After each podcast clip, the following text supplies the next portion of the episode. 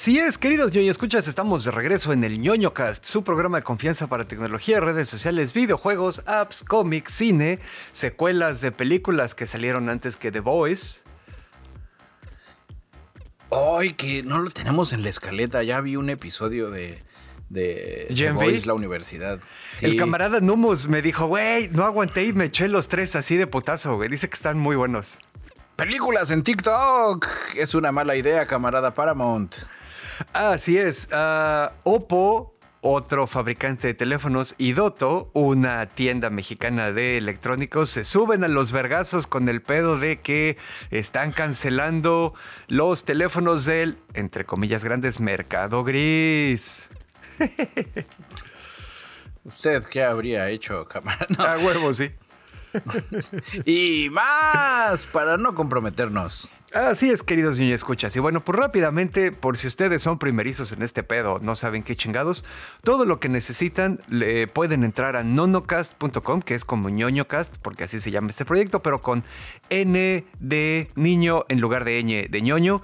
Ahí en nonocast.com, que es nuestra landing page, como mencioné, hay acceso a todo, nuestras redes sociales malvadas, opresivas y explotadoras en Facebook, Instagram y Twitter, las redes que no oprimen tan culero como el servidor de Mastodon que tenemos ahí montado, el canal de Telegram, acceso a todos los lugares donde nos pueden escuchar eh, por audio o ver también con video.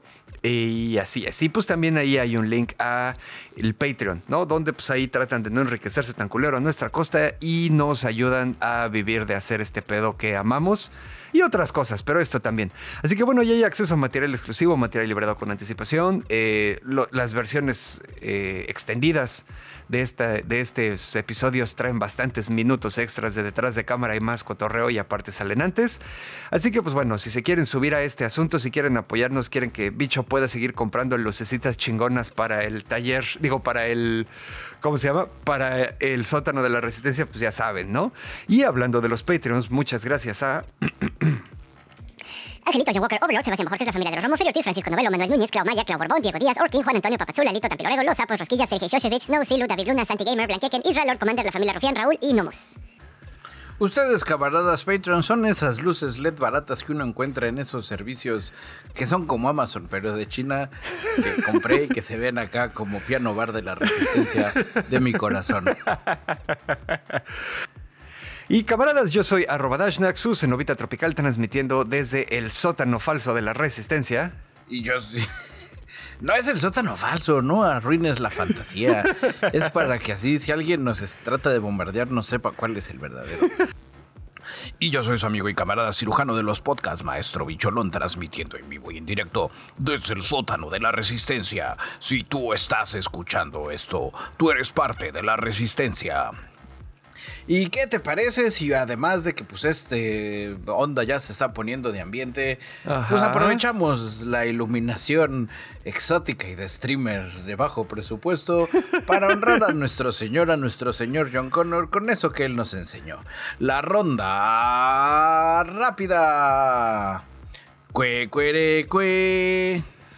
Cuere, Cuiri, cue, cui, cuere, Así es, queridos niños, escuchas, y para empezar este pedo, am, seguramente lo- los que han seguido el ñoño cast se acordarán que en algún momento de 2019, eh, pues que bueno, ahí todavía no teníamos el podcast, creo que lo empezamos en 2020. ¿En qué año lo empezamos? Bueno, no sé. 2020.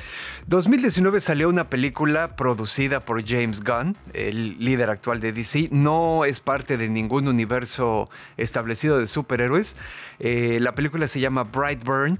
Eh, se gastaron, hizo mucho revuelo porque se gastaron 6 millones de presupuesto y recopiló 33 millones, ¿no? Que bueno, film chiquito, medio indie, lo que quieras, pero la historia es una parodia de horror de Superman. En Brightburn llega un niño a la Tierra en una granja, así tipo eh, Villa Chica, Kansas. Eh, el niño se llama Brandon. Los dueños de ahí de la granja, que son un matrimonio interpretado por Elizabeth Banks y David Denman, lo ah, adoptan. Y luego el niño empieza a escuchar que la nave en la que llegó le habla y se acaba siendo en un Superman. Un, poco como los Vitruvians de este, Invincible, que ya ves que los mandan a conquistar. Entonces, esa es la historia con, con este tipo de extraterrestres. Lo interesante de ese pedo también es que al final de esa película, ya cuando vemos que pues, el chamaco sí no se fue por el camino del bien, vemos otras criaturas con superpoderes que nos recuerdan mucho a Aquaman y a la Mujer Maravilla, pero del lado del mal.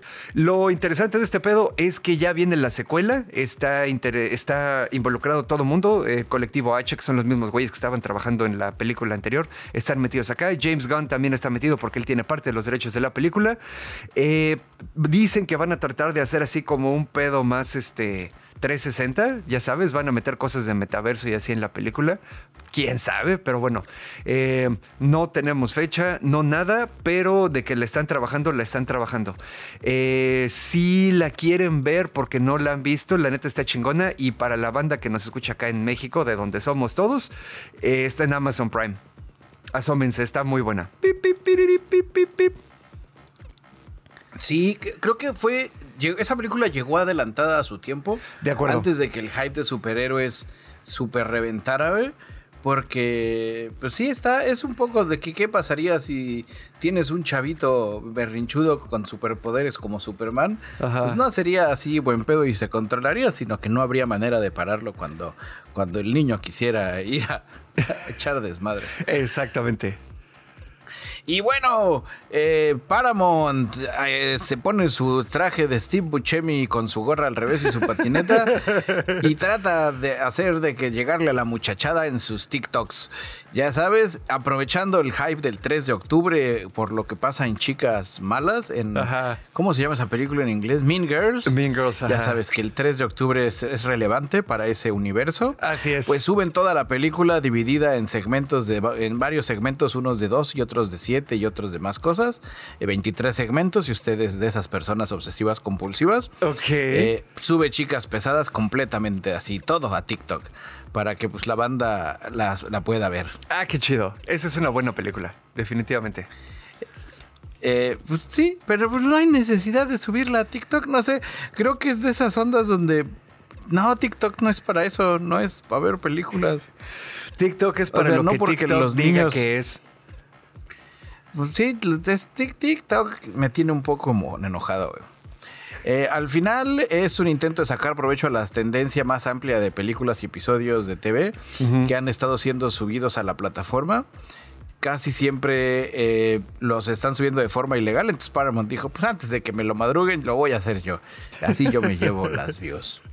Así Eh, su campaña ahorita, la campaña de Paramount en TikTok, eh, es una forma, eh, pues furtiva también le están diciendo de estafar a los escritores.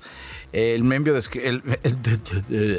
el, miembro del gremio de escritores de Estados Unidos y capitán del ataque Van Robichaux publicó en Twitter eh, que estaba subiendo la película en TikTok.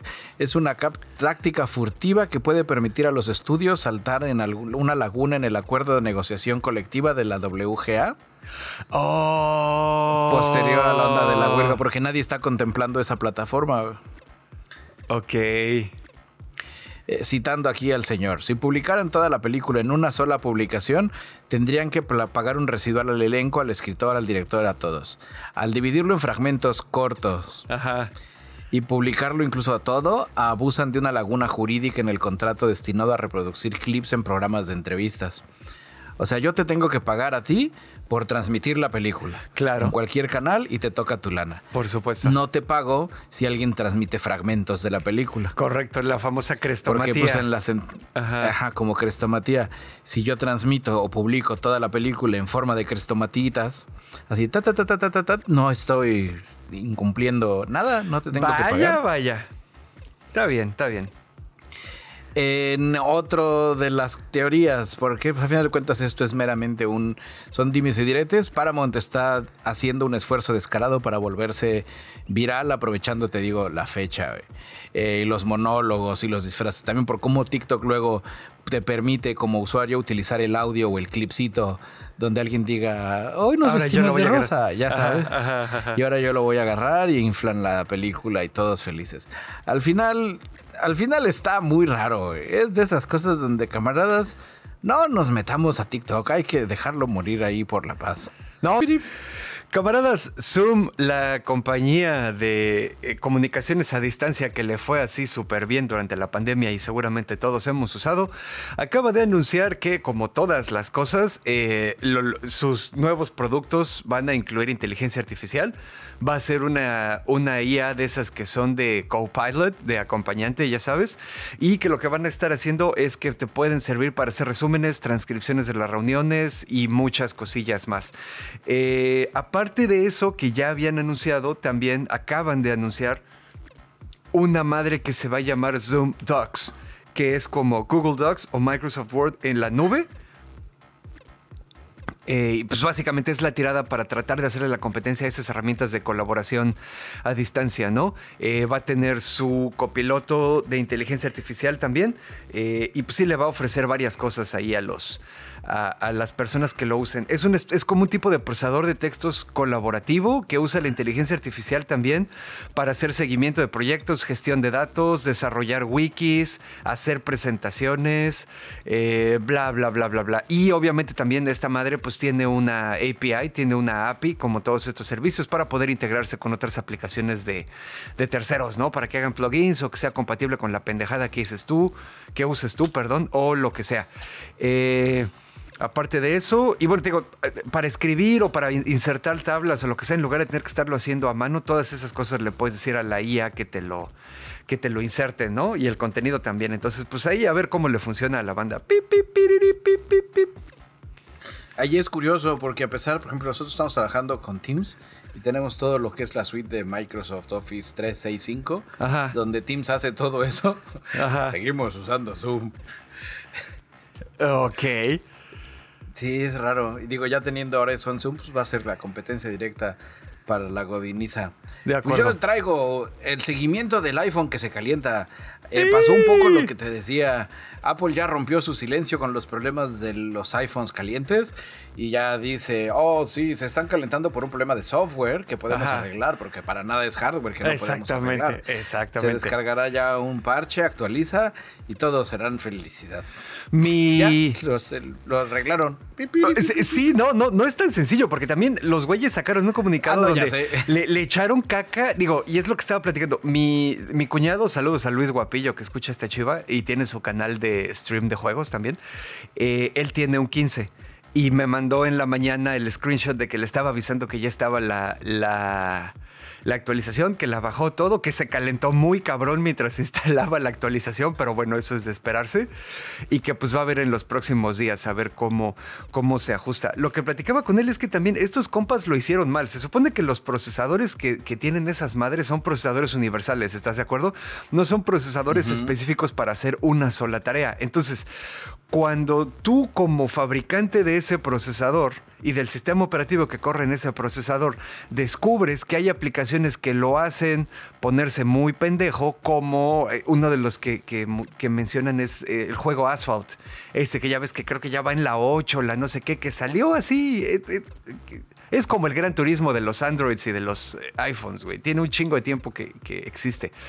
Y, entonces en el comunicado que sacó Apple dijeron, sí, esa pinche aplicación le da pedos a nuestro, a nuestro procesador porque no está optimizada, que no sé qué. Güey, así no se hacen esas cosas. Apple lo dice así porque están acostumbrados a poder decir, no, pendejo, estás agarrando mal el teléfono, por eso le haces interferencia a la antena, güey. Cuando en realidad más bien uno de manera eh, privada la parte de QA, de Quality Assurance de Apple, se pone en contacto con los desarrolladores de las apps que han identificado que dan pedos y, oye, queremos ayudarte a optimizar tu aplicación para que jale chingón en el dispositivo. Aquí están las actualizaciones del SDK. Hemos descubierto que estas funciones dan pedo, bla, bla, bla. You know? Pero pues bueno, ojalá sí se arregle, güey. Digo, es un poco schadenfreudesco también, pero pues la neta, para lo que cuestan esos pinches teléfonos, sí se me hace mal pedo que la banda tenga un pinche teléfono que no pueda usar al 100% de su potencial, ¿sabes? Al final es lo que dice. eh, al final empezaron a justificar que el dispositivo puede sentirse más caliente durante los primeros días después de configurar o restaurar el teléfono Ajá. debido al aumento de actividad. Eh, algunos analistas dicen, pues eso sí podría ser. Sí, eso Eh, sí. Otros estaban mencionando que puede ser un error en el iOS 17. Eso es lo está que dijo afectando a algunos usuarios. Ajá. Que se arregla con software, que no hay nada que tener. de temer. Otro decía que son las apps de terceros. Eh, y te digo, ya están haciendo lo que tú dices. Ya ahora sí se pusieron a ver con los desarrolladores para, pues, para ver qué onda. De acuerdo a nuestro medio hermano Ford, los desarrolladores de Instagram ya lanzaron una actualización de la aplicación. Con esa actualización ya la aplicación no debería de aumentar tanto. No te sé tanto la temperatura del iPhone. Al final, eh, pues la banda empezó a decir que pudo haber sido la actualización y obviamente Apple ha negado todo y así de no, ustedes no están usando eh, los adaptadores correctos. Exactamente. Eh, no están usando. Sí, deberían de tener su iPhone en el congelador. como siempre se los hemos dicho. Al huevo, es una. Es un poco una tarugada, pero al final, como tú dices, pues está bien. ¿Te acuerdas? ¿Te acuerdas cuando salieron unos, este, cuando salieron las primeras MacBooks con Intel, las que eran de plástico, que salió la negra y la blanca, y resulta que el plástico de la blanca con Intel, no de todas, de las primeras que salieron con Intel. Así después de unos meses de usarlas se decoloraba bien cabrón, güey. Y Apple tuvo la desfachatez de salir a decir, ay, pues tienen que lavarse las manos antes de usar la computadora, güey. No mames, o sea. También pasó con el iPhone, cuando de los dos primeros modelos que eran como, como, de, como de fibra de carbono así, y que pasaron al que tenía bisel de metal. Cuando lo agarrabas sin funda, te le hacías la interferencia. Le hacías la interferencia en la antena. Y empezaron a sacar, sacaron los bumpers para que le pusieras aunque sea el bumpercito y ya no tuvieras que tocar el, la antena directa. Pero pues eso les pasa por tener teléfonos iPhone, camaradas. Bueno, eh, ya yo aquí les traigo igual otro seguimiento. Aquí sí yo creo que ya es donde se acaba de ir a la verga la ronda rápida, pero bueno, ¿se acuerdan que le hemos estado dando seguimiento a este asunto de que eh, las empresas aparentemente pueden hacer lo que quieran, donde quieran y pueden bloquear productos y la chingada. Eh, es algo que había, ya había anunciado ZTE, ya anunció Samsung, ya anunció Motorola, que ya lo están haciendo de hecho. El último en subirse a este pedo son los güeyes de Oppo. Oppo es este, una marca que tiene. Es así como no necesariamente chiquita, pero es más grande del otro lado del charco, aunque ya llegaron aquí a México hace unos años. Y sí tienen bastantes buenos equipos. Ya sabes, es como un pedo Xiaomi, donde eh, son componentes así baratos. Bueno, no, baratos como falto de calidad, sino poco costosos, así como que bien ingeniereados. de gama, Media. Son teléfonos gama media alta. Exacto. A precio de gama media baja. Exactamente. Eh, bueno, también otra cosa es que Oppo es la compañía padre o madre o progenitor o lo que sea, o progenitora de OnePlus, que es una subdivisión, pero OnePlus no la ha armado de pedo. Total que Oppo ya salió a decir que van a empezar a bloquear también, y sí está muy culero el pedo, güey. O sea, esto, esta, esta nota viene cortesía de nuestros hermanos de Sataka, México. Eh, entrevistaron al CEO de Oppo en México, un camarada que se llama Eduardo Morones, y la neta es que cuando lees la entrevista, o por lo menos los extractos de la entrevista que pones Ataca, eh, está cabrón, güey. Es un pedo circle jerk de que nos estamos alineando a lo que dicen todas las compañías fabricantes de teléfonos, nada más para poder chingarnos como bloque a los usuarios. Porque ahí te va. El güey dice. Ah, así, la primera cita del, del artículo es: Créeme que esto de los teléfonos es como el guachicol está diciendo este güey de Eduardo Morones, cosa que nada que ver. Pero bueno, eh, aquí donde digo que se están alineando para chingarse a todos es porque Oppo no tiene el mismo problema que Motorola y Samsung. Motorola, por ejemplo, habíamos mencionado que sus ventas en el mercado gris, entre comillas, eh, se quintuplicaron en tres años, ¿no? Samsung, hay meses en los que el volumen de ventas de dispositivos de Samsung en el mercado gris alcanza el 20% del total de celulares comercializados en México. En Oppo explican que la situación no es la misma porque Oppo no le vende a Juan de las Pitas, güey. Oppo solo le vende a los distribuidores grandes y los distribuidores grandes ya se hacen bolas como ellos quieran. Entonces, en, realidad, a quien, le estarían haciendo el mercado gris, de nuevo, entre comillas, serían los distribuidores grandes a los que Oppo les, eh, les vendió. ¿No?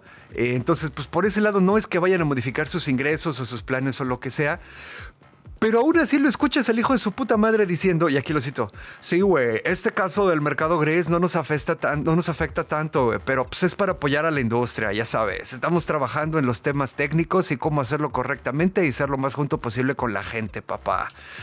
Pero pues, sí, güey, es así, o sea, es, es un, un eh, pedo se están aprovechando de ese vacío legal. No sé si me sigues escuchando porque llevas un rato en silencio. Sí, aquí sigo, aquí sigo. Ok, ok. Um, pero pues sí, es, se están... eh, se están acomodando, ¿no? El güey dice, creo que hay muchos frentes en los que lo ves como un beneficio a corto plazo, me refiero a la compra de los equipos en el mercado gris, otra vez entre comillas, dice, pero es injusto para la industria, no es una decisión muy popular, pero a mediano y a largo plazo ayuda, porque a lo mejor compraste un equipo en particular, pero no va a tener garantía, no tiene los beneficios. A lo mejor el equipo te salió bien, pero a otras ocho personas les salió mal. Eh, entonces, bueno, no necesito decir más, ¿sabes? O sea, el güey está echando miedo y está echando pendejadas de dientes para afuera, nada más para alinearse con el resto de, de, los fabricantes, que ya claramente todos los van a querer hacer en México, porque pues, la legislación vale para pura verga. Y por otro lado, es lo que les quería platicar. Hay una tienda aquí en México que se llama doto.com.mx, que es de esas tiendas que surgieron en los últimos años y que, pues, ya sabes, de alguna manera tienen así como que los conectes con los proveedores directos allá en China y es más fácil traérselos desde China. Aunque tengas que pagar la importación en aduana y lo que sea, es más fácil comprárselos a ellos uh -huh. directos y traérselos que pasar a través del distribuidor y lo que sea, ¿no? Bueno, entonces esta compañía Doto vende cosas así y eso incluye pues ciertamente muchos equipos eh, telefónicos avanzados.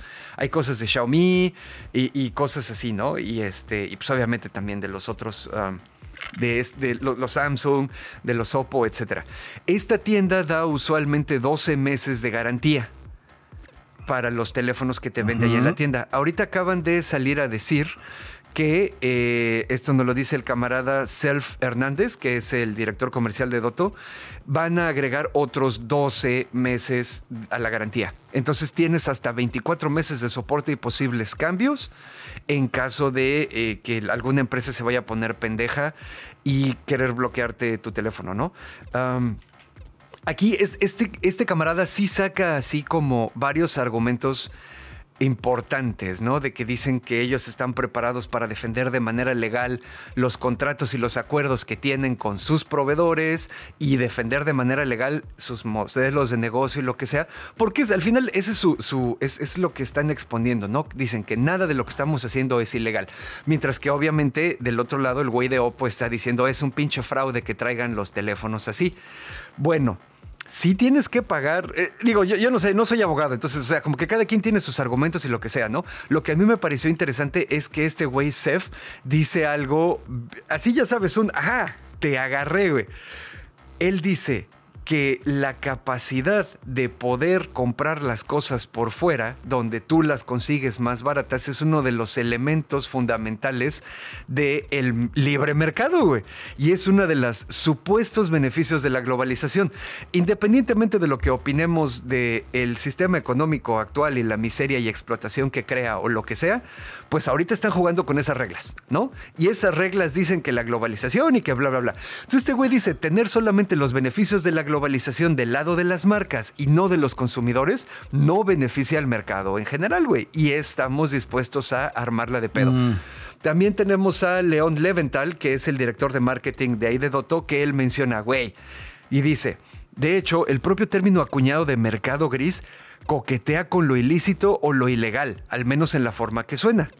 Que es lo que te digo, ¿no? Es así como que tratar de envolver todo en una madre que suene uh, para que te asustes. Y, y, este güey sigue diciendo, la verdad es que es libre competencia y libertad para los consumidores. Entonces, tráiganse los vergazos. Y seguimos con lo mismo. Eh, hace una semana mencionamos que este, la Profeco citó eh, una NOM bueno, de hecho citó dos normas oficiales mexicanas las que, por las que se supone que, que tienen derecho a, a, a, echar a perder los teléfonos las compañías, pero pues no. O sea, definitivamente no. Aquí la Cámara Nacional de la Industria de Telecomunicaciones y Tecnologías de la Información, la CANIETI, dice que no hay disposición legal alguna en el país que obstruya a los fabricantes de hacer bloqueos. Pues sí, güey, digo, el que se pueda hacer no significa que sea correcto, ¿no? Que sea correcto. Uh -huh. Y el, lo interesante es que este pedo no solo le aplica a los güeyes de Dota. Doto, perdón, es este, pues son lo- la, la- ¿cómo se llama? Es la entrevista que teníamos aquí, güey. Pero este pedo, ahí te va, ya le empezó a salpicar también a Claro Shop, a Mercado Libre y a Liverpool. Porque ellos importan, Oh. importan sus productos de la misma manera, güey. Y entonces ahorita ya tuvieron un chingo de clientes a los que les han tenido que hacer reembolso de dinero porque este, pues, se los bloquearon, ¿no? Entonces, pues bueno, y aparte de eso, puse ese pedo de que eh, ya ves que también dijeron que los teléfonos o los equipos celulares no homologados pueden ser un riesgo para daños personales o patrimoniales. Uh, igual otra vez. Pues obviamente también eso es una mamada, güey. O sea, está sobreexagerado como para tratar de espantar a la banda. El único pedo que puedes tener es voltaje o cosas así y ya, güey, sirve o no sirve. No va a explotar, no se va a comer a tu perro, güey, no nada. Y ahí está la nota. Pip, pip, piriri, pip, pip, pip. Está cañón. Y con eso damos por terminada la ronda rápida. Usted está relativamente. y con eso damos por ter- y con eso damos por terminada la relativamente eh, mediana. Y con eso damos por terminada la ronda rápida del día de hoy. Usted está informado. Ronda rápida es una coproducción de ñoño Cast Investigation Reports. eh, teléfonos iPhone que ahora sirven para calentar su changuis. Y Bright, Superman, Niño Malo 2. Así es. El berrinche mortal. A huevo. Em, yo les traigo aquí una nota de esas, así como para decir. "Ah". Eh, ahí les va. Eh, como ustedes saben, ahorita hay varios juicios eh, antimonopolio que están ocurriendo en Estados Unidos. Hay uno específicamente contra Google, que bueno, si lo ganan o si se zafan va a ser meramente por triquiñuelas legales, porque claramente sí tienen un monopolio. Pero bueno, eh, ahí les va. Durante, durante eh, un testimonio de uno de los empleados estaban pasando así eh, una presentación con pruebas y esas cosas. Y hubo una, una diapositiva que pasó durante muy poco tiempo. Pero nuestra camarada Megan Gray de la revista Wired sí la vio, se puso atenta y descubrió, le, se- le empezó a escarbar y descubrió que, ahí te va, güey, hay una madre en Google que se llama Project Mercury. Ajá. Hoy suena como del espacio. Es para generar más dinero güey, y es específicamente para generar más dinero a través de eh, lo que entra por los anuncios. Que sabemos que en realidad tienen un chingo de, de negocios y lo que quieras Google, pero el que de verdad les deja varo es eh, los anuncios. De ahí es de donde sale todo. Entonces, ah, este, este Project Mercury, Mercury empezó así con eh, correos y reuniones y cosas que les empezaron a, mandar así a los chingones para decir, a ver, hay que sacudir así los cojincitos del sillón a ver cuánto más dinero encontramos, güey. Porque eh, desde un rato para acá han encontrado que hay una bajada progresiva y consistente en el dinero que les está entrando por eh, los anuncios. Y pues bueno, ya sabes, ¿no? Que obviamente aquí la tirada es hacer un chingo de dinero, no hacer un buen producto. Entonces, ahora lo que están haciendo, güey, es que es una madre que se llama semantic matching, es el macheo semántico. Cuando tú metes a Google, a la ventana de búsqueda de Google, lo que sea que vayas a buscar, sí es procedimiento estándar que los motores de búsqueda pues agregan como sinónimos, ¿no? A, lo que tú estás buscando como para tratar de ampliar un poco más la búsqueda. Eh, también, obviamente, pues como ya tienen modelos de procesamiento del lenguaje natural y cosas así, pues de repente también dicen, ah, bueno, pues estas cosas que está buscando esta persona usualmente vienen amarradas con esos otros términos, entonces también vamos a agregarlos al query de búsqueda para que obtenga más resultados, ¿no? Eso es procedimiento estándar para los buscadores. Sin embargo, sabemos que en el caso de Google, no sabemos de los otros porque pues, no los han cachado, um, están alterando las cadenas de búsqueda para producir específicamente más resultados comerciales. Ahí te va. eh, no, eh, está. A pesar de haberme dedicado yo al, al- al marketing, yo siempre, siempre creí que el, el, que. SEM, porque el SEM y el SEO, los dos, Ah, han sido de esas cosas donde es esa mercadotecnia vende humos que no debería de existir, güey. Y que en su momento funcionaba un poco, güey. Porque la banda no estaba metida en ese abarrote, güey. Pero a final de cuentas, tú puedes obtener un beneficio, güey, si tus competidores no están comprando el, el el servicio, ya sabes. Ajá. Tienes espectaculares finitos y todos los espectaculares los rentas tú, pues tu- competencia no se va a poder promover o no va a poder anunciar lo que trae, güey. Exacto. En el caso de estas cuestiones de marketing digital, no hay una onda de espectaculares finitos, güey. Si todos a final de cuentas estamos peleando y pujando por tener el, el, el pago por clic más alto para que nuestro anuncio se vea, Ajá. va a ganar el que pague más, güey. Y los demás Exactamente. van a dejar de funcionar, güey. La gente tampoco es pendeja, güey. A final de cuentas, por muy cabrón que sea el güey del departamento de marketing vendiéndole la idea a los directivos de la empresa, en algún punto van a ver los números, güey. Vamos, estamos gastando 10 mil dólares al año en anuncios de internet, güey, y no nos está generando el retorno de inversión de los 10 mil, güey. Correcto. Y no van a decir, bueno, hay que dar 20 mil, güey. No, van a decir, cancélalo, güey. Y ya, güey. Ajá. Le pagamos un influencer, güey, que tampoco sirve. pero, pero se van a tardar un ratito en darse cuenta de que no, güey. Y así ya comió el influencer mientras. Y, y es eso, es lo que está pasando, güey. Que, que se tienen que, tienen que servicios como el sistema de, de búsqueda de Google, de la búsqueda pagada, güey. Pues tiene que reinventarse, güey. Tiene que buscar la forma de, de volver a cambiar las reglas del juego, güey. Alguien que, que es el mejor ejemplo de este abarrote es Facebook, güey.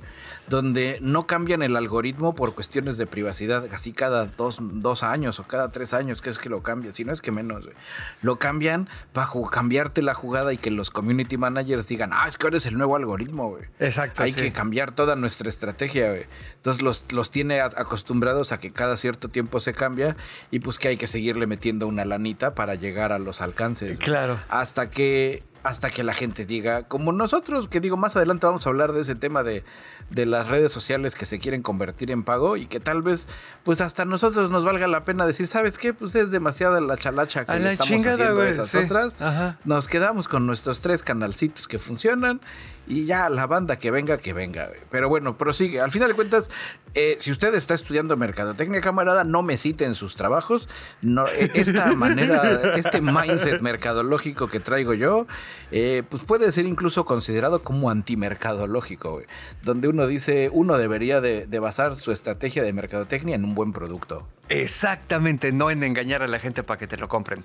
Pero bueno, entonces eh, resulta que lo que han encontrado es que es probable que Google altere miles de millones de cadenas de búsqueda al día y en diferentes variaciones.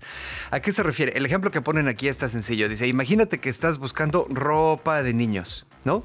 Si tú buscas ropa para niños, pues obviamente te debería demostrar tiendas, ¿no? Y, Ajá. a- y anuncios de las tiendas y lo que sea. Pero lo que han descubierto es que, por ejemplo, Google la modifica, ya sabes, adentro en su motor, por un nombre de marca específica. Ya no estás buscando ropa de niños, estás buscando ropa para niños marca Nicolai, que es la que, la que usan aquí. La que sea, güey, exactamente. ¿Y qué pasa? Obviamente los términos que utilizan, los términos con los que reemplazan lo que tú escribiste, no son aleatorios ni son a lo pendejo, güey. Son los términos que el modelo ya sabe que eh, van a subir la posibilidad de que haya dinero para Google. ¿Por qué?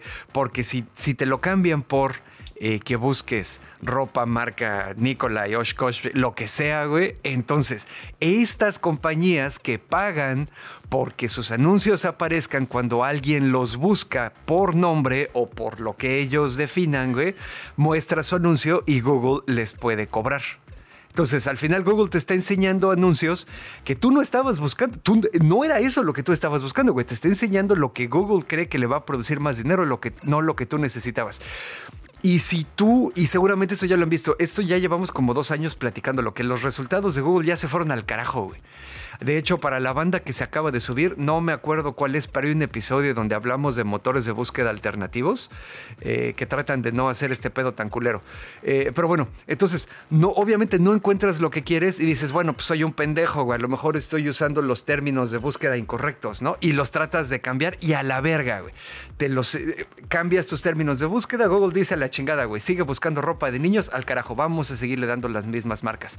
Entonces, Obviamente, eh, la primera razón por la que Google hace esto es porque los resultados que te muestra eh, cuando te modifican esas cosas, primero que nada, eh, pueden propiciar un comportamiento de consumo. Así como están los dulcecitos y las papitas en las cajas de los supers, porque los ves y estás 10, 15 minutos ahí esperando, dices, bueno, pues me voy a llevar un pinche Carlos V o lo que sea, güey. Entonces esa es una.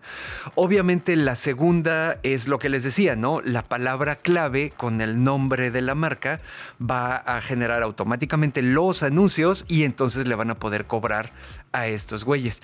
Y también la tercera es que este sistema es completamente insostenible. El único que le gana aquí es Google. ¿No?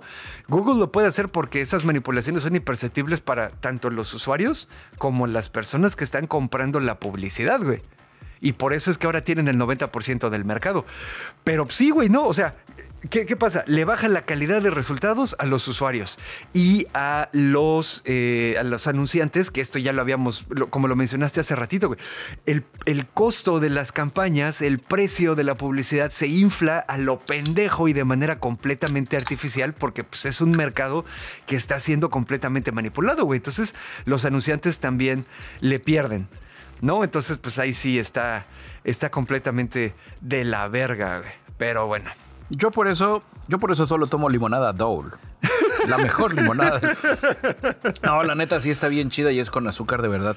Eh, es, es bien fácil, vámonos a la historia. Cuando el marketing digital nació, el marketing digital nació cuando los medios tradicionales eran la hostia. Ay, nos volvimos podcast español. A huevos y joder. Cuando tú no, tú como Don Chepe, eh, microproductor de cosas muy locales con un alcance muy limitado, no podías pagar el anuncio en televisión, ni siquiera en televisión local. Entonces acudías a las redes sociales que te decían, sí, chavo, aquí con, con 100 pesos al mes le puedes llegar al triple de personas y con resultados, métricas y demás. Exacto. Lo que fue demasiado gradual fue cuando los medios tradicionales perdieron punch y las marcas empezaron a jugarle al abarrote del medio digital, del, de los, del marketing digital, güey, con presupuestos 18 mil veces más cabrones que Don Chepe, eh, limonada tradicional eh, fresca y en tu casa, güey. Exacto, sí. Y llega Dole y le dice, sí, aquí hay un millón de dólares al, al año que le voy a pagar a todas las redes para que me hagan mi desmadre, güey. Se, se- se- se desproporciona, güey. Y ahora, desafortunadamente, los medios tradicionales siguen cobrando no tanto como antes, pero más de lo que Don Chepe puede pagar, güey. Y al mismo tiempo están metidos en nuestras redes. Eh, lo que va a terminar pasando es que el sistema se va a colapsar como las locas burbujas de los .com de los noventas. Ajá. Yo le estoy apostando a que va a terminar siendo una onda por ahí. Porque al mismo Claro. tiempo los competidores van a, compet- van a hacer guerra de dinero, güey. Y es una guerra que en algún punto ellos saben que no van a poder ganar, güey. Porque el dinero de na- el, único, o sea, no hay dinero infinito como para tener siempre más dinero que tu competencia. Y es eso lo que te digo, güey. Es, es eh, eh, la manera en la que los incentivos y el modelo de negocios está alineado para que el Internet produzca dinero está de la verga, güey. Es, es, regresamos a lo que siempre decimos, es este pedo extractivo y explotador donde Google dice, verga, güey, a lo mejor en dos, tres, cuatro, seis meses, en un año vamos a tener que hacer otra cosa, güey. Pero mientras, les vamos a exprimir todo lo que podamos, Ah, aunque le demos en la madre a todos esos negocios y le demos en la madre a todos esos pobres cabrones de allá que están buscando cosas. Está cañón. Al, al final creo que en, ustedes no lo saben, no están para saberlo ni yo para contarlo. Cuando hace muchos años me titulé de licenciado en comunicación, que mi tesis se llamaba, ¿cómo se llamaba? Era, estaba medio chaira. Era revolución mediática, el pensamiento local. Que el pensamiento local en esa época, los early 2000 era como lo de hoy. El pensamiento local es donde tú tienes una- un mindset global Ajá, como global, percepción que pertenecemos a- Ajá. Exactamente, güey, pero, pero pues era como early adopter, güey. Donde tú ves las noticias locales no para enterarte de qué pasó en Tijuana, sino tú quieres ver tus noticiero local para saber qué está pasando en tu localidad. No hay necesidad de repetir los contenidos de los noticieros nacionales de una forma modesta y cuasi no tirranchil, güey. Ah, Tú Exactamente. para sí. eso ves el noticiero nacional. México tiene un problema etnocentrista muy cabrón, güey. México se producen los contenidos desde el centro, güey, de la. Ciudad de México. güey. Exacto, sí. Y se producen pensando en, en así, me acuerdo, para la tesis hice el análisis. Fue cuando fue, hubo un incendio en un edificio en Reforma, güey. El- la nota principal en el noticiero nacional durante una semana, un, un, timelapse de cinco días completos, el, el- el hit para todo México era qué pedo con el edificio que se incendió en Reforma, güey. Donde no había una afectación ajá. nacional, no era un tema que era relevante, güey. Cuando en, en los últimos días entrevistan al güey que le habló a los bomberos y en los últimos Así era ya el- y uno de los así. bomberos exprimiéndole hasta el último gusto y donde decías, güey, yo vivo en Cancún, güey. A mí no me, no me afecta ese pedo, güey. Sí, ya una vez Porque que sabes que no se murió nadie, ya la verga, güey. Cabrones que tienen ese pedo súper bien dominados y no por ser malinchistas son los gabachos, güey. Donde ellos son cero etnocentristas, güey. Ellos, cada estado tiene su capital, güey. Y cada capital es donde tiene su noticiero grande, güey. Y existen los noticieros locales, los noticieros nacionales, pero el cómo manejan la agenda setting y, los, y- y la división de los contenidos a menos de que algo sea muy cabrón, como desaparece una niña en un parque este, estatal y aparece luego en California, nadie Sí, sabe sí, qué sí, pedo. claro, claro. Esas llegan a, llegan a la agenda, a, la, a la agenda nacional, pero fuera de eso no salen de la agenda estatal, güey. Y en algunos casos no siquiera, ni siquiera llegan a la agenda estatal y te quedas en tu, en tu región Ajá. noroeste del estado de Indiana, tu donde hay una- un Ajá. Tu- tus cinco counties. Por ejemplo, yo aquí las mañanas veo las noticias que salen desde Indianápolis, que es nuestra capital, pero tengo armado ahí mi, mi sistema que se llama Haystack News. Es como un concentrador de noticias donde ya tengo que me mande lo que son las noticias con ciertos hashtags y con ciertas eh, geotags Ah, de, de los counties que tengo alrededor. Y temas de interés que son los nacionales. En México nunca lo hemos logrado. Y en general el Internet, como, lo he- como ha estado jugando a la barrote, ha estado jugando aprovechándose de esa tendencia que nos encanta generalizar y nos encanta englobar todo en un solo lugar, güey. Sin, darnos color, güey. Que no vamos a ganarle a los chingadazos, güey. Sí. Porque no tenemos ese. Sí, me desvió muy cabrón, pero pues, es- usted a eso viene, güey. Eh, Ya sí, sí, sí. Ya, ya tú, ya, Al ya final- bicho sabrá qué mete a la versión de Patreon y qué no. Sí, lo dejo todo, güey, porque ya me va, a dar flojera editarlo, güey. Les traigo una nota bien cagada. Esta sí, por lo que sabemos ahorita, parece que no fue tan culpa del auto, del vehículo autónomo, pero pues está cagado, así que chingue su madre. San Francisco. Ya habíamos platicado también que en San Francisco ahorita hay un problema muy grande porque, pues como San Francisco es la cuna de Silicon Valley, todas estas compañías se les hace bien pincho fácil probar todos sus productos en la ciudad, entorpeciendo la vida en la ciudad de las personas que están ahí, que no son parte de las empresas, ¿no? Eh, eso me acuerdo que tú- lo mencionabas incluso el episodio pasado y escuchando esta semana el- ya ven que en algún momento les había recomendado un podcast que se llama Tech Won't Save Us. Eh, eh, estaba escuchando ahí, hay, un güey que es activista, eh, tiene un puesto de elección popular tipo Leslie Knope de Parks and Rec, ya sabes, algo chiquito. Este, y él, él cuenta que la manera en la que San Francisco se ha llenado de todas esas cosas es que las empresas, los güeyes que están hasta arriba, pues ya sabes que son personas influyentes y están conectadas, se brincaron a las autoridades locales de San Francisco y se fueron directamente a las autoridades estatales de todo California y ahí fue donde obtuvieron sus permisos. Como Estados Unidos tiene esta extraña división entre el gobierno local, estatal y federal, no se lo pueden brincar hasta que algunas, algunas leyes. Perdón. Y esas leyes no cambian porque la voluntad política no existe a nivel estatal porque todos estos multimillonarios de las empresas de Silicon Valley, pues ya sabes que también son contribuidores de las campañas. Entonces les dan un chingo de lana cuando es la hora de la reelección y se compran sus leyes hechas a modo. Pero bueno, todo esto para explicarles que ahorita el tráfico en San Francisco es un desmadre. Hay una compañía que se llama Cruise, que es así como que de las nuevas que está trabajando con estos taxis autónomos, robotaxis, y eh, pues atropellaron a un cabrón. Pero lo chistoso, eh, nuestro medio hermano TechCrunch vio el video, eh, lo están viendo así desde la cabina del, del, del coche de del Cruz, del, robot, del robotaxi. No, el video no es público, es lo que están diciendo ellos. Y ven cómo sale volando un cabrón del lado izquierdo así, ña. Entra como del lado izquierdo de la pantalla, cae enfrente del coche, el coche se tiene que mega amarrar, pero pues sí, está la persona se quedó atrapada abajo del robotaxi. Ya después, este, haciendo la investigación, lo que dicen estos güeyes de Cruz es que eh, una persona que estaba cruzando por su lado izquierdo fue golpeada por un coche que iba en el carril izquierdo del robotaxi. Ajá. Y que el vergazo que le dio fue tan duro que la empujó del- de- ha- hacia el frente del coche, hacia el, hacia el frente del robotaxi, del chingadazo que le dio a, a la persona. El otro coche, el coche que estaba a la izquierda del robotaxi, era un coche normal, conducido por un ser humano que, de acuerdo al video de Cruz, se dio a la fuga.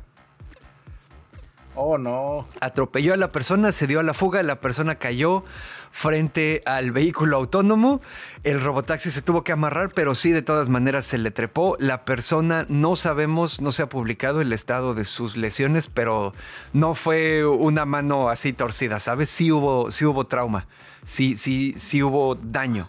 Entonces, pues estamos ahorita como que en ese pedo. Obviamente, pues bueno, eh, va a haber una investigación. El, el, este, el Departamento de Policía de San Francisco y el Departamento de Motor Vehicles, que viene siendo como tránsito, pues allá en, en- en San Francisco sí tienen como este pedo de que siempre que hay un incidente con un coche autónomo, vamos a escarbarle así hasta todo. Y pues también que se supone que de acuerdo a la evidencia del coche autónomo hubo una persona que se dio a la fuga, pues también están trabajándole para... um, para encontrarla, ¿no? Pero pues ahí está la nota. Esta no, no tuvo tanto que ver así como que con el pedo de IA apachurró a alguien, pero pues la neta estuvo cagada, güey, porque esa persona sí... No mames, imagínate la mala suerte que te atropellen dos veces seguidas. güey. Va, va- va un poco con el tono de este episodio. Hoy estamos eh, más chairos que de costumbre. Eh, eh, es más, voy a evaluar la situación para tal vez haber cambiado el fondo durante la mitad del episodio por, por el himno de la Unión de Repúblicas Soviéticas Socialistas. A ese No nivel de rojos estamos hoy. Órale, órale. Sí, no, yo no le hago eso, pero bueno. Este, no, pues sí, ahí, Este, ahí está pues, la nota. al capital. Eh, eso sí. Pues ves, por eso te digo, es chair- chairosidad al máximo. Pero es lo que te digo, Este- no, no, el, el hecho de que estemos conscientes de que el sistema económico actual nos está matando a todos y está destruyendo el planeta no significa que automáticamente seamos ni comunistas ni socialistas, tampoco. Somos ñoñócratas Exactamente. o ñoñalistas. La ñoñocracia. La ño- Una, aquí una mezcla de Schadenfreude con animales fantásticos y dónde encontrarlos, queridos ñoño escuchas. Ya sabes, para seguir aquí con el tema de los animales. Esta es una nota vieja, no. Más bien me la encontré así como que por pura casualidad. Se la mandé a Bicho y le dije, ¿cómo la ves para animales fantásticos? Y me dijo, sí, a huevo, güey. Esta nota es de 2014 y básicamente En, en esa tendencia moderna de los estudios cinematográficos de hacer la precuela de la precuela, A sí. podríamos decir que esta es eh, la historia de origen de, de animales fantásticos y dónde encontrarlos, que nació con los agapornis, las orcas y demás. Exacto. Este es así el antes de las orcas, antes, de las de los agapornis estuvieron los vamos No, es- es- falta el misterio. Un animal indomable. Azotó. y ya sabes, se ve así la silueta como en gigante y ya luego se cambia la cámara y es así, Perry el ornitorrinco. Ay, sí, no mames, güey, a huevo. Pues ahí les va. Resulta, esto ocurrió en Phoenix, Arizona, ya saben, Estados Unidos. En 2014 hubo una... Ay, güey, es que sí, no mames. Fue una manada de chihuahuas callejeros salvajes, güey. En una, en una comunidad ahí en Phoenix que se llama Maryvale y los tenían así a todos aterrorizados, güey. Iban así, echaban desmadre, güey, le ladraban a todos, se cagaban en todos lados, atacaban niños, güey. Este, reclutaban a perros más grandes que ellos para que se unieran a su crew y los ayudaran a hacer desmadre, güey. Y ves así en las pinches fotitos al chihuahua así normal, güey, trepado así en un como postecito y se ve así que se le está armando de pedo a alguien, güey. Eh, güey, ¿sabes como qué me imagino a los chihuahuas, esta es su pandilla? Había una película psicotrónica, futurista, épico, mortal, mexicana, bastante tan mala que es buena, güey, de culto, güey. Intrépidos Punks, que se Oh. llamaba La venganza de los Punks. Yo me acuerdo por el Intrépidos Punks con una canción de Three Souls in My Mind. Estamos viendo la imagen a continuación. Así me imagino a los chihuahuitas, güey, en sus motos acá, todos ¡eh! con sus cadenas, madreando gente por el huevo. Just for the LOLs. A Porque huevo, güey. Chihuahuas intrépidos punk satánicos. Porque es Ay, muy sí. bien sabido que nada, no hay un animal más satánico que un chihuahua. sí, 50% temblor y 50% odio, de acuerdo. Pero Saludos pues sí. a Blacky. Así es, saludos al perrito de la resistencia. Pero sí, efectivamente, como intrépidos punks, güey. Intrépidos chihuahuas, les vamos a decir. Así es. En fin, pasando a lo siguiente, yo traigo un Animales Fantásticos cortesía de nuestro amigo y camarada, el buen Chango, donde eh, pues este la traemos cortesía de, de National Geographic, que me está diciendo que si quiero ver la historia tengo que poner mi email. Pues a ver, pues ya ni modo. Oh, no. Todo sea por la causa. O sea, no habías... Eh, pero pues, ¿qué te parece que ya nos alargamos mucho con este episodio? Vamos a comernos la maldita naranja. ¿Qué pedo con. Azoka? Chingón, véanlo. 10 de 10, a la verga ya. No, yo, yo soy más exquisito. Yo, yo me voy a poner un poco más. Mm, Estuvo bien. Ya sabíamos que nos iban a pingüinear bien, cabrón. Ajá. Sigo enfadado con, con ese formato de que la serie tenga. ah, platicaba con el buen Garbage. Él se dedica a hacer tours en Chichén. Si esos tours de Chichén los estuvieran haciendo los nuevos, los productores, los nuevos productores de series, es con esa nueva tendencia, Ajá. tú no verías la pirámide en tu tour. Al final del tour te mostrarían una silueta a contraluz de lo que es la pirámide chingona de Chichén. y, y- ¡Ay, huevo! y- la pirámide la vas a ver en la siguiente, te- en la siguiente visita, güey. ya sabes, es donde dices, güey, yo venía. No, si tu, pro- si tu serie, y es lo que, algo que, que me, me da un poco de buena esperanza Nolan con Rebel Moon que no hay una, no hay una, no hay que esperar un año, no hay que esperar un, no hay que esperar seis meses a que avisen que la van a renovar y que la van a filmar en seis meses para que en otro año la vayan Ajá, a sacar. exacto, Que sí. Rebel Moon va a salir la parte 1 y unos mesecitos después la parte 2, porque así de cabrón estoy, que las estoy filmando juntas, güey.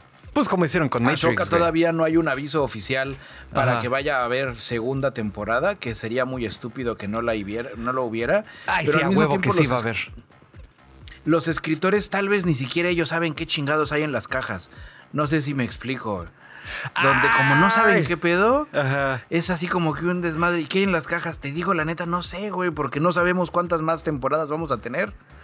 No sé si vamos a poder ser que sean zombies, que sean brujas, Ajá. que sea Pib, porque él es muy fan del Pib en Día de Muertos y las Ah, brujas huevo. les queda bien chido. Y el güey dijo, háganme un chingo, güey, y los voy a refrigerar y me los voy a llevar a Estados Unidos. Eh, Tengo hambre, tengo ganas de Pib. por, por lo que vimos en este último episodio, ciertamente mi idea es que traen zombies. Porque son del tamaño de un cuerpo, güey.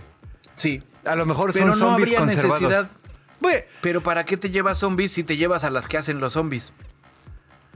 pues sí. Bueno, mira, ah, voy a regresar un poco ¿Yo más sabes atrás. qué creo que son? ¿Qué? Yo primero pensé que eran clones de Palpatine hasta que en la escena final, spoiler, se ven todos las miles de millones de cajas. Y dices, no, Son las tantos. brujas, güey. Porque el planeta ya lo tiraron a la basura, güey. Porque las brujas ni siquiera rechistaron cuando bombardea. Esta madre va a tener spoilers, así Sí, es que. sí, cuando, si- cuando si destruyen la, ver, la torre, güey. Ajá. Las brujas no dijeron, no mames, cabrón, güey, dejé mis cosas, güey. Ya sabes, esas abandonaron el planeta, vamos a la nueva galaxia, desverga este pedo, güey, ya no Sí. nos interesa, güey. Me da a entender de que si Tron solo revivió a unas cuantas, podrían ir las demás ahí guardadas, güey. Pues y sí, van ah, a ir porque- a Dartromir a, a repoblar. Sí, ahora sí, sí. trajimos más morras, güey, ya sabes. Porque eso nos lo dicen en el episodio. Nos dicen que este Ezra de Nazaret nos dice que este cabrón llegó, construyó la torre, arregló su nave, despertó a las tres brujas y empezó a repartir vergazos. güey. Yo, yo me voy a ir un poquito más atrás. Desde la parte técnica de la ejecución del final de temporada, creo que estuvo bien, güey. Nos dio todo. Nos dio durante mucho tiempo del episodio una sensación de que los stakes, de que la apuesta estaba, estaba grande, ¿sabes? Urgencia, vamos a partirnos la madre, que no sé qué. Batalla final, bla, bla, bla. La resolvieron bien, porque pues, se acabó el episodio, lo que sea. Seguimos a lo que sigue. Nos, des- nos revelaron en ese momento la existencia de los Night Trooper Zombies, que estuvo poquísima madre, güey. Eh, eso fue un buen reveal. el- eso el- fue un buen reveal ajá. porque no había necesidad de, de que cuando manda a los primeros panchits a atacarlos, revivirlos. E incluso el mismo Erra, cuando le pregunta, no mames, ¿ya sabías que hacían esto? Y dice, no, es la primera vez que lo hacen. Sí, a huevo. El, el güey se, se lo guardó, güey. Era su as bajo la manga. Ajá, estuvo bien, güey. Y el, este, este, este pedo también, volvemos a lo mismo, sigue dando una sensación de escala, güey. Este pedo, las cosas que vemos ocurrir, sigue haciendo más gordo el asunto, güey. Cuando le hacen el upgrade a esta morra, a Morgan Elsbeth, y la convierten en una Night Sister, ya sabes que se pinta así con su magia verde y la chingada. Para empezar, ese pedo de que la morra también sabe pelear y se echa un tiro uno a uno con Ahsoka está poca madre, güey. Porque tú la ves y crees que es una Godines imperial cualquiera, güey. Y no, resulta Ándale. que la doña sí es bien cabrona para los vergazos, güey. Y también es una fanática. Porque ya vimos que ella lo está haciendo por Datomir, no por el Imperio. Cuando se arman los vergazos y deciden que van a hacer zombies a unos cuantos Night Troopers, güey, este, este Thrawn le pregunta, oye, ¿y estos güeyes ya saben qué pedo? Sí, ya saben que se los va a llevar la verga, güey, pero se, se, este, se sacrifican por usted. Ese es un pedo de culto fanático raro. Es como Ajá. Immortan Joe en Mad Max Fury Road, güey. Es ese pedo de lealtad fanática, me sacrifico. Está bien chido, güey.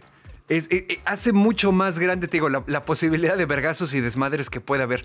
Y también, ya ves que te había dicho que me gustaban mucho los visuales de cómo estaba la torre, que ahora sabemos que la construyó Ah, sí. y encima está flotando la, ya sé por qué, me- poniéndole más atención, me recordó mucho a un artista que me gusta un chingo. Es un, un polaco ya muerto que se llama Zdis- Zdzislav Beksiński. Es un poco como la estética de Geiger, no específicamente una onda eh, eh, um, biomecánica, pero sí un pedo así eh, barroco, Brutalista. gótico, brutalista, eh, surrealista, horror raro, güey. Oh, Y- ya lo estoy viendo. Ve sus obras, güey. Me, me mama este cabrón, me gusta un chingo. güey. Eh, en el, el juego este que les había mencionado hace poco, por ejemplo, el de Scorn, que tiene. Scorn, el juego, tiene la estética tanto de este güey de Bekshinsky como la de Geiger. Pero bueno, me recuerda mucho eso por la sensación de escala y por cómo se ve todo rarito. Entonces, pues esa parte estuvo chingón. El pedo de que Sabine ya puede usar este. Así ya sabes, ya puede usar la fuerza y a la siguiente ya anda empujando a Ezra así a la chingada para que se suba a la nave, güey. Ah, bueno, pero ok, para terminar, te digo, la ejecución técnica. Nos dieron eh, todos los stakes, todos, todas las cosas que se pueden ganar y perder de un episodio final y nos dieron un epílogo para la siguiente temporada. No fue un pingüino desde la perspectiva de, desde la perspectiva de que, bueno, a ver, ¿cuál es el MacGuffin esta temporada? Thrawn está atorado allá con Ezra de Nazaret, güey. Ese pedo ya se arregló, güey. Thrawn ya no está, ya no está atorado allá. Ezra de Nazaret tampoco está estrellado allá y ahora, digo, eh, eh, atorado allá. Y ahora Sabine y Ahsoka son los que están atorados. Entonces el MacGuffin de la segunda temporada es, hay que ir a rescatar a estas dos y mientras Ezra de Nazaret pues va a estar viendo cómo chingados controla las pendejadas de Thrawn allá. Hay, hay varios temas. El primer tema, ahorita que mencionas Ezra de Nazaret, ese güey es demasiado dramático, güey. No había necesidad de bajar con casco, güey. Y de no decir quién es, güey. La segunda es, esa estrategia dramática de entrada de Ezra da a entender lo pendejo que es la República, güey.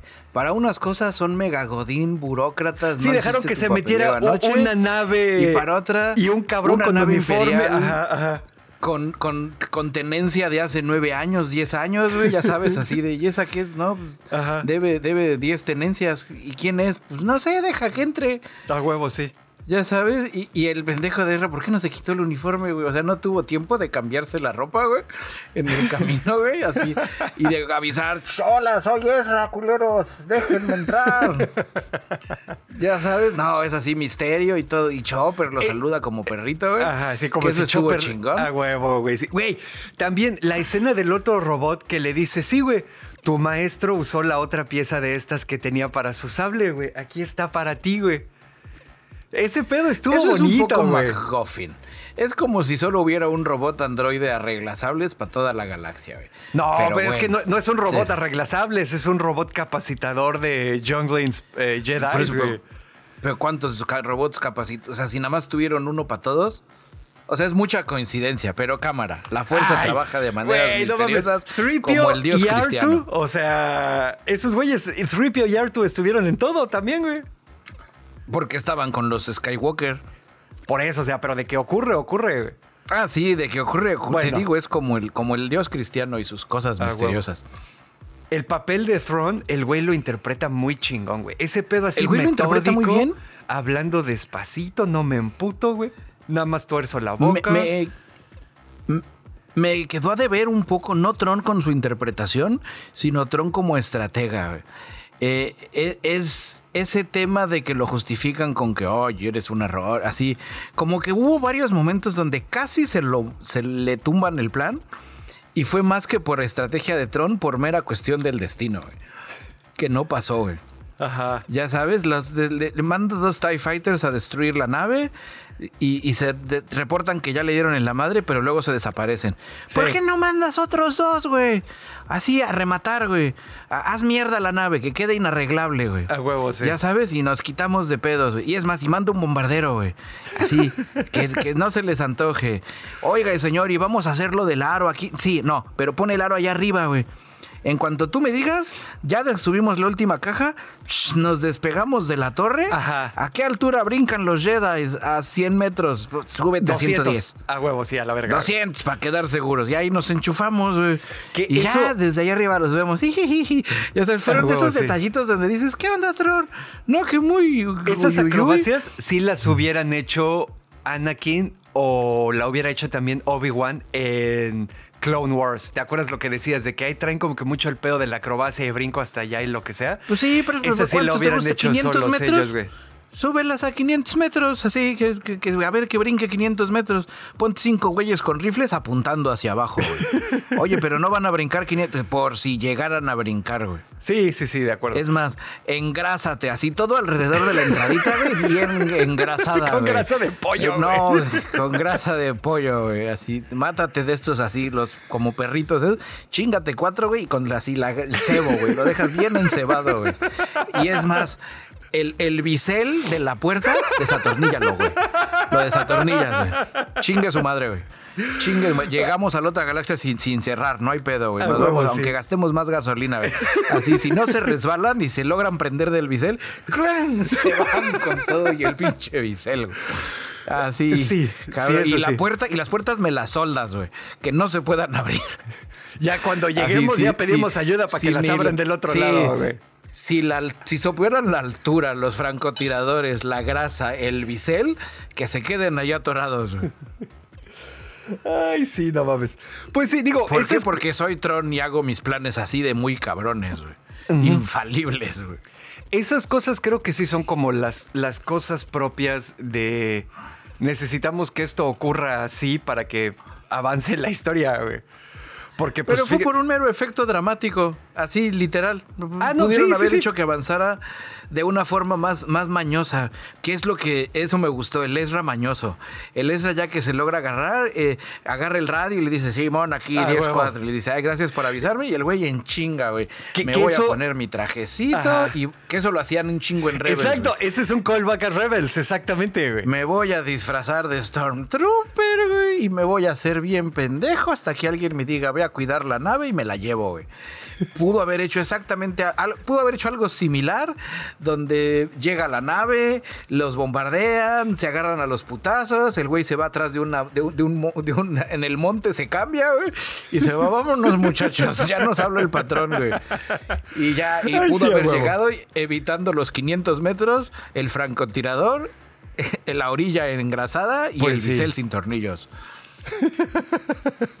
Y la gente hubiera dicho, güey, el Ezra está mucho más cabrón que Tron, güey, porque Tron no solo se quedó con una línea de defensa, hizo la niña, hizo como cuatro o cinco cosas, güey.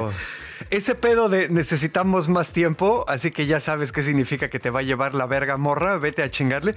Sí es un poco una mamada, güey. Lo que dices de que dice Tron pues ya casi, no nos podemos ir todavía, güey. Bájate ahí a, distraerlo. No mames, güey. Pero eso fue una clave.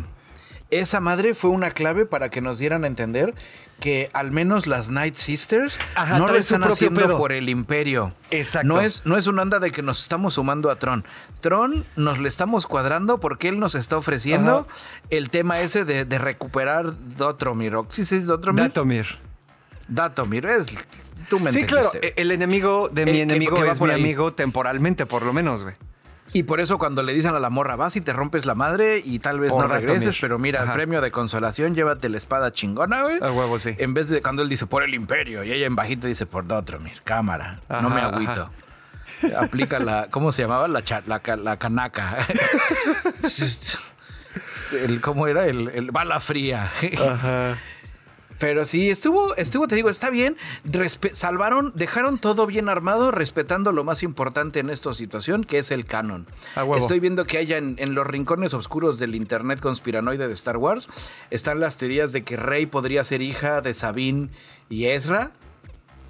Esa tú la tenías, güey. ¿Te acuerdas cuando, cuando recién acabó Rebels y fuimos a ver episodio 7, güey? Que no creo, porque creo que ya sal, aparecen los papás en alguna visión. No, pues no, se, no se ven muy sabinudos. Nos, en episodios 8 nos explican que sus papás. Eh, que uno de ellos es un clon de Palpatine, creo. Algo así, que por eso es la nieta. Ajá. No, se, está interesante. Me gusta cómo está el, el canon. Siento que Sabine y, y, esta Ashoka no van a regresar. Va a ser un pedo Star Wars Vision explicar un poco más el abarrote de la fuerza con el con este güey que se me olvida el nombre, güey. Ah, eso está poca madre, güey. Este cabrón Skull, el güey que está ahí en ese pedo de las pinches eh, los peñascos esos así que son como una mezcla del Monte Rushmore con el portal Son los que salen en Vision. Ajá, exacto, sí, sí, sí. En el, la montaña que están los dos y el círculo y la fuerza y todo eso. Te digo, están Ashoka, segunda temporada, al menos la aventura de Ashoka Sabine y los otros dos panchitos que se quedaron allí en, en, Tlaxcala Galáctico. Va a ser sobre la fuerza. una onda va a ser un pedo de la fuerza. de forma paralela, va a ser las locas aventuras de Ezra tratando de explicarles de que Tron sí es de verdad y que va a llegar y se los va a coger. Y esos güeyes necesitamos. Y que zombies. Y, que necesitamos huevo, sí. Ay, no lo creo que haya zombies. No, no es posible. Nunca ha habido zombies galácticos aquí. y va a ser todo ese show. Y va a ser Hera sin dula, echando el desmadre con, con, con este Ezra. Y que en algún punto van a volverse así como una onda independiente. y tiene que, salir contra Tron. Porque en el episodio pasado dijeron que Seb anda entrenando reclutas para la resistencia, güey. En, en, algún punto Seb va. Bueno, ¿qué resistencia de qué? Ya, ya no hay imperio, se supone. Bueno, no, no, no, la resistencia, perdón, de la nueva república. Para, la nueva república. En algún punto van a juntarse todos, va a ser la vieja nueva tripulación de, del Ghost. Van a enfrentarse solitos a, a Tron y en algún punto Ezra se va a sacrificar matando, eliminando a Tron. Y ya. Otra vez. el canon queda, queda, queda arreglado nuevamente, güey. Sí, a huevo. También está el pedo de la, la Padawan, güey. Está. Bueno, no, ya la graduó el güey, ¿verdad? Porque le dijo, aquí ya es como que tu pedo y este es el mío. Ni siquiera era Padawan. Ella nunca fue. No, bueno, o sea, no era, no era Jedi. Traía la colita, güey. Traía la, la, la Pero creo que, era traen los Padawans. Era aprendiz. Era por ser era por ser aesthetic. no era por no era por obedecer no, el, no sí, sí había, una relación este maestro Padawan güey porque pues al final le dice bueno morra pues yo creo que aquí ya ahí estás graduada, güey. Felicidades con tu carrera. Tú métete a tu pedo de buscar poder en el imperio. Yo estoy buscando cosas por allá, a la verga. Y que esa morra llegó y así como que ahora va a juntar a todos los nómadas, los güeyes de las armaduras rojas, güey, abajo de su estandarte conquistador.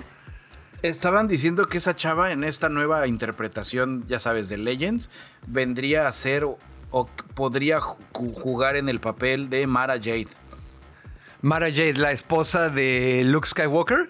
de Luke Skywalker, donde ella en teoría era el brazo derecho secreto de Palpatine y lo único cuando Palpatine se muere le deja así la grabación diciéndole, güey, ve y quiebrate a Luke, güey. Y en algún punto Tron le ayuda, güey, y así, y la Mara era súper chacalosa, güey. Y ya sabes, se pone sus gafas acá y Luke se enamora y hacen todo su desmadre. güey.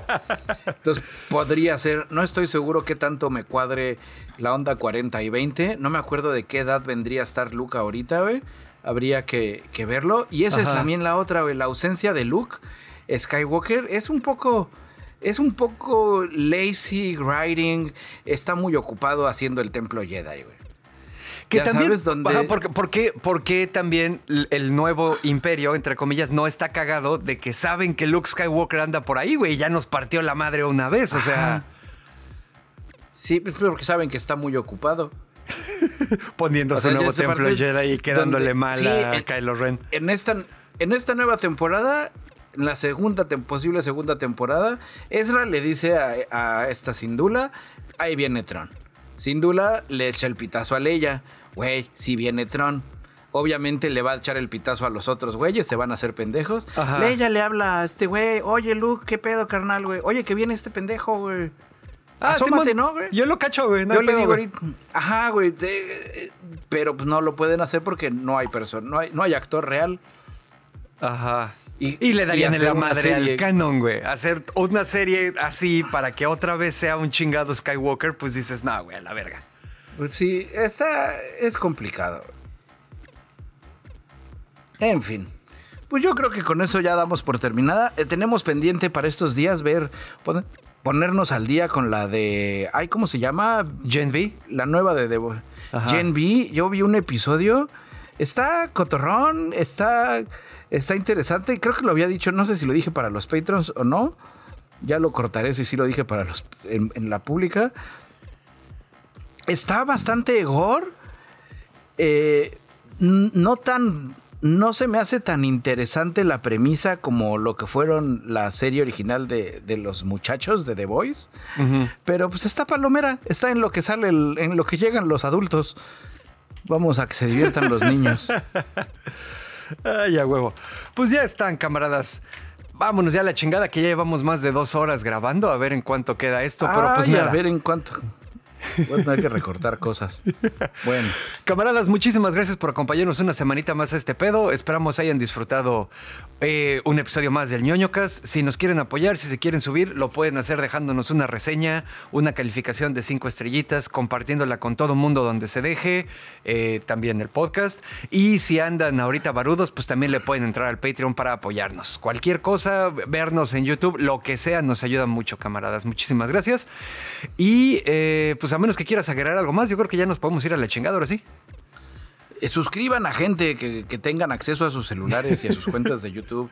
Necesitamos llegar a 500. Ya, ya YouTube nos está perdonando los mil. Nos dijo, lleguen a 500 y ya les damos dinero, muchachos. Ay, a huevo, Así ya es que estamos vamos. pegándole a los 300 casi, ¿no? En YouTube. Así es que ustedes ya saben, camaradas. Ay, ¿me prestas? ¿Tienes YouTube? Sí, préstame tu celular. ñoñocast, suscribirse y con eso ya ahí queda. Aunque no nos es. vean. De acuerdo. Que hagan montón. Camaradas, muchísimas gracias. Disfruten su fin de semana.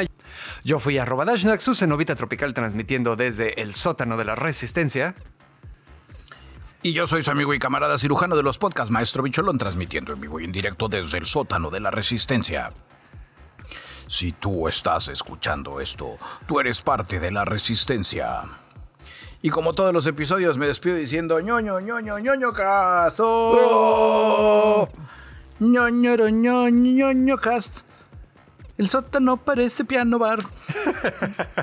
A huevo.